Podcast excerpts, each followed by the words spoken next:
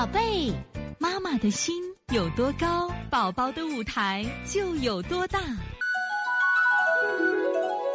现在是王老师在线坐诊时间。吉林新宝妈，王老师，宝宝最近两个月总说脚丫抽筋了，那掰掰就好了，这是缺钙吗？需要补钙吗？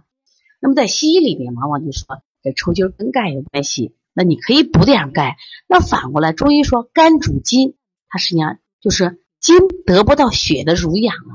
你看，我想举个这个例子啊，在今天也给学员们讲课的这个例子，就是现在小朋友呀，很喜欢看电视，拿着手机呀看动画片那么久视伤血，久视你看他他不伤血吗？你看他是看的什么呀？电视伤的血，可能伤了眼睛。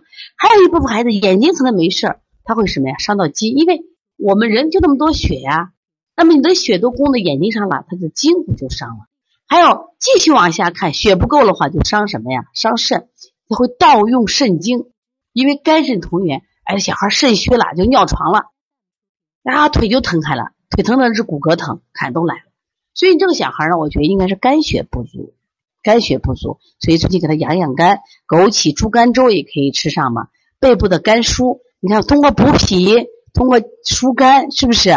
啊当然补脾是养肝的最好方法，因为补脾有气血嘛，气血生化。另外我们看一下这个第二个鼻子肿有鼻夹，有海水这个流出抠出来就鼻涕啊。抠鼻子揉眼睛，实际上，那你这个情况如果是经常流黄鼻，说明你有鼻窦炎了啊。那么这个孩子，我知道呀，原来有腺样体呀，是不是？所以说他有腺样体的孩子一定有鼻炎，一般都是鼻窦炎。那么鼻窦炎在中医治疗的话，肝肾阴虚是肝肾阴虚还是胆腑郁热？你要判断。如果你是这个鼻子不多的话，那可能是肝肾阴虚；如果是鼻涕多的话，胆腑郁热的会多一些啊。所以从现在开始学习小儿推拿，从现在开始。